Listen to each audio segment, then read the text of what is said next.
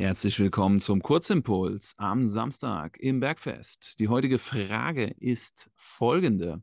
Muss ich beim Krafttraining immer bis ans Muskelversagen gehen? Was bedeutet das? Muss ich jeden Satz immer so weit ausführen oder meine Sätze in dieser einen Muskelgruppe, dass ich am Ende ein Muskelversagen habe und die Wiederholung, die letzte Wiederholung nicht mehr schaffe? Philipp, was ist unsere Antwort dazu? Es hängt davon ab. Wie immer. Also ich habe auf jeden Fall festgestellt, ähm, dass Anfänger in der Regel gar nicht in der Lage sind, Muskelversagen wirklich zu erreichen. Man muss aber ist auch mal erstmal klären, was ist Muskelversagen. Ja, Muskelversagen ist halt wirklich, dass man überhaupt koordinativ erstmal in der Lage ist, diesen Muskel so stark zu reizen, dass er nicht mehr kann. Die meisten haben halt eine Technikproblem, bevor, lange bevor sie ähm, ans Muskelversagen kommen. Ne? Dass die, dass die Form halt sehr stark abweicht, dass man dann gar nicht an dieses richtige Muskelversagen kommt, sondern dass man da eigentlich im Prinzip technisches Muskelversagen äh, heranziehen müsste. Der größte Kraftanstieg beim Trainingsanfänger und der Anfängerin geschieht durch die verbesserte Koordination innerhalb des Muskels und innerhalb der Muskelgruppen untereinander. Richtig, richtig. Genau, also deswegen also würde ich sagen, ein Anfänger ist eigentlich erstmal gar nicht in der Lage, ans Muskelversagen zu trainieren und auch wenn er es könnte, ist er nicht gut in der Lage abzuschätzen, wie weit er noch vom Muskelversagen entfernt ist. Ja. Das heißt, er trainiert automatisch schon mit einer gewissen Distanz zum Muskelversagen. Was aber auch nicht schlimm ist, weil ähm, er viel sensitiver ist für Krafttrainingsreize. Das heißt, er kommt mit wesentlich mehr Entfernung vom Muskelversagen zu deutlich besseren Fortschritten als ein sehr fortgeschrittener Trainierender. Korrekt. Ja. Was ist denn jetzt mit dem fortgeschrittenen Trainierenden? Was ist deine Erfahrung mit den Menschen, die schon lange Krafttraining machen? Was ist deine eigene Erfahrung? Ich habe auch eine Erfahrung, was diese Frage angeht. Mhm. Also erstmal auch da? da wieder wichtigster Indikator, was ist ein fortgeschrittener Trainierender? Und ein fortgeschrittener Trainierender, äh, der wird von, von mir nicht darüber klassifiziert, wie lange er schon trainiert, weil du kannst auch sehr lange ohne Progression trainieren, ohne große Fortschritte zu machen. Das heißt nicht nur, weil du zehn Jahre im Fitnessstudio bist und zwei, dreimal die Woche da vor dich hin trainiert hast, dass du fortgeschritten bist, sondern fortgeschrittene Trainierende sind, die sehr nah an ihrem genetischen Potenzial sind. Also die, das klassifiziert sich darüber, dass sie ähm, schon sehr lange progressiv trainieren, auch schon sehr viel Kraftsteigerung gemacht haben in ihrem Leben und jetzt diese Progression immer langsamer wird, obwohl sie die gleiche Progression versuchen, schaffen sie diese Progression nicht mehr. Ja? Also darüber, also die Geschwindigkeit des Muskelwachstums reduziert sich Stück für Stück. Und das passiert in der Regel erst, wenn man auch sehr hohe Kraftwerte erreicht hat. Ne? Also wenn du jetzt zum Beispiel beim Bankdrücken irgendwie so Richtung 1,5-faches Körpergewicht unterwegs bist oder sowas, ja, maximalkrafttechnisch. Oder dein eigenes Körpergewicht als Trainingsgewicht hast beim Bankdrücken. Sowas meine ich mit sehr fortgeschritten oder bei Kniebeuge vielleicht irgendwie 1,5-faches bis 2,5-faches äh, Körpergewicht bewegen kannst. Ne? Beim Kreuzheben zweifaches Körpergewicht oder so. Ne?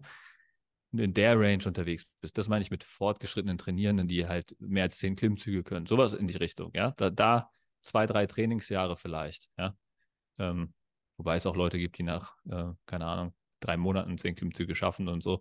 Also ja. vielleicht das auch nicht in Stein gemeißelt, aber man braucht schon gewisse Kraftwerte, um als fortgeschritten klassifiziert zu werden, würde ich sagen. Ja, also das nicht falsch verstehen, nicht jetzt denken, ich habe jetzt seit drei Jahren im Fitnessstudio trainiert, ich kann keinen Klimmzug, ähm, ich mache Kniebeuge mit 20 Kilo Stange und äh, Bankdrücken mit 30, 40 Kilo oder was ähm, und ich bin fortgeschritten. Das meine ich nicht, sondern ich meine wirklich, du bist schon sehr weit gekommen, krafttrainingstechnisch, hast schon sehr viel Progression hinter dir. Das meine ich mit fortgeschritten. Und dann, um deine ursprüngliche Frage zu machen. Wichtige, ähm, wichtiger Punkt, ja, wichtiger ja. Punkt. Also diese, diese Benchmarks, die, ja. sozusagen die Grundschule, die Mittelstufe, die Oberstufe an Kraftwerten. Wir ja. arbeiten immer mit, mit Benchmarks. Das ist wichtig einfach. Richtig. Und wenn, wenn du dieser Definition genügst, also dass du ein fortgeschrittener Trainierender bist, dann bist du in der Regel auch deutlich besser in der Lage, zum Muskelversagen zu trainieren. Und du bist auch deutlich besser in der Lage, Muskelversagen und die Distanz vom Muskelversagen abzuschätzen. Und dann ist es wirklich wichtig, dass du innerhalb so von ein bis drei Wiederholungen entfernt vom Muskelversagen dich bewegst. Also das ist so die perfekte Range. Nicht zu häufig ans Muskelversagen zu gehen, weil dich das in diesem Status einfach zu stark ermüdet und dich viele viel Trainingsfrequenz kostet. Ne? Also du kannst mhm. halt einfach nicht so viel Volumen über einen gewissen Zeitraum absolvieren, wenn du halt jeden Satz bis ans Limit trainierst. Da ist halt viel smarter, ein bisschen was im Tank pro Satz zu lassen, dafür mehr Sätze zu absolvieren, mehr Volumen, mehr Muskelwachstum. Ja? Und äh, da ist diese Range ein bis drei Wiederholungen vom Muskelversagen entfernt, ist, ist dann ideal. Gut.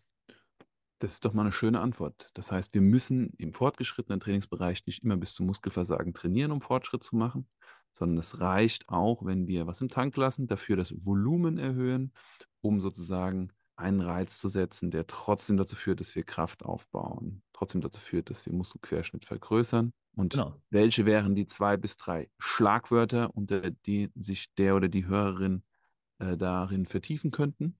Reserve ist schon gefallen. Ja, genau. Auslastung heißt, glaube ich, die Podcast-Folge, äh, die wir dazu aufgenommen haben. Ähm, und dann ist halt Volumen, haben wir über, ich glaube, die Satzanzahl oder sowas, oder haben wir es sogar, heißt die sogar Volumen, die Folge, haben wir ähm, vertiefende Folgen zu aufgenommen. Da kann man sich gerne nochmal vertiefen in dem Bereich. Aber Marco, was mich jetzt noch interessieren würde, wie ist, wie ist deine Erfahrung diesbezüglich? Das werde ich dir gleich sagen. Wir haben einmal das Thema Volumen im Krafttraining mit Folge 30 und wir haben einmal das Thema Auslastung im Krafttraining mit Folge 29. Und meine Erfahrung mit dem Thema ist diese. Ich habe sehr spät angefangen, überhaupt progressiv und strukturiert, nee, vor allem progressiv zu trainieren. Strukturiert schon früher, aber progressiv. Und die Progression bis zum Muskelversagen hat mir sehr viele Kraftwerte beschert. Äh, dann habe ich gemerkt, dass ich das mit den Herausforderungen meines Alltags nicht mehr unter einen Hut bekommen habe, auch die Trainingsfrequenz gelitten hat und dann habe ich das verändert. Das heißt, ich habe das Volumen erhöht und habe ähm, das Gewicht in Anführungszeichen defensiver gesteckt, was für mich, und so ist es aktuell, einfach ein besseres Energielevel mir bringt, eine weiterhin gute, gesunde Ästhetik und Optik mir beschert und weiterhin zu Steigerungen im Training führt. Das ist für mich äh, der, die Erkenntnis aus dem Ganzen. Das heißt, aktuell laste ich mich auch nicht voll aus. Ja, das ist besonderer im Alter. Ja, manche auch nicht. Also das ist halt auch, man ähm, hat viele Vorteile, nicht ans Muskelversagen zu gehen. Verletzungsgefahr sinkt, ne? neben Energielevel im Alltag äh, steigt. Ja, also das ist äh, definitiv hat, hat, hat sehr viele Vorteile neben dem effizienteren äh, Muskelaufbau. Ja, also ich habe das gemerkt, als ich ähm, angefangen habe, intensiv zu surfen und dann vor Ort war und gesurft bin und dann die Frage ist, welche Rolle spielt mein Krafttraining und wie, wie intensiv wird mein Krafttraining? Und mir war klar, ich muss die Beine trainieren und ich muss Ausgleichsübungen für den Oberkörper machen. Und mit was für einer Intensität mache ich das? Und dann habe ich das intensiv gemacht, wie vorher auch, was dazu geführt hat, dass ich ermüdet war fürs Surfen. Und deshalb habe ich es umgestellt. Aber es gibt auch sehr starke Menschen, zum Beispiel bei uns im Fitnessstudio in ähm, Frankfurt, im 7-Eleven, in Bornheim trainiert eine sehr starke Frau. Und ähm, die sollten wir auch mal einen Podcast holen, tatsächlich. Die ist äh, starke Kraft-3-Kämpferin und äh, sie lastet sich auch äußerst selten aus und ist trotzdem sehr stark und wird konstant immer stärker. Sehr spannend.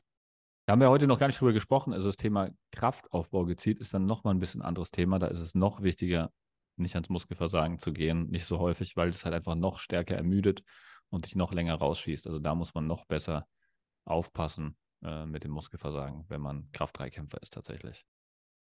Wunderschöne, kurze, spannende Runde. Wenn ihr Menschen kennt, die sich fragen, ob sie immer all out gehen müssen im Training, teilt diese Folge gerne.